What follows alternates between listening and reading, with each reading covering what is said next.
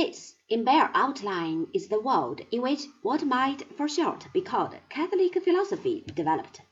It came to a first maturity in St. Augustine, who was influenced mainly by Plato, and reached its peak in St. Thomas Aquinas, who set the Church on an Aristotelian foundation, which its chief apologists have defended ever since. Because this philosophy is so closely linked with the Church, on account of its development and its influence on later ages, will involve what might at first appear to be more than a fair proportion of history. But some account of these events is necessary if we are to understand the spirit of the period and its philosophy. Christianity, which came to dominate the West, is an offshoot from the religion of the Jews, with certain Greek and Eastern admixtures.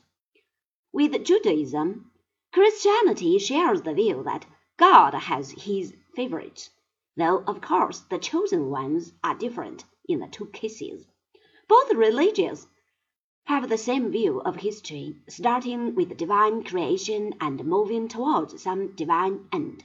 There were, it is true, some differences of opinion as to who was the Messiah and what he was going to accomplish. For the Jews, the Saviour was still to come and would bring them victory on earth, whereas the Christians saw him in Jesus of Nazareth, whose kingdom, however, was not of this world. Likewise, Christianity took over the Jewish conception of righteousness as a guiding principle of helping one's fellow man, and also the insistence on dogma. Both later Judaism and Christianity subscribe to the essentially Neoplatonic notion of another world.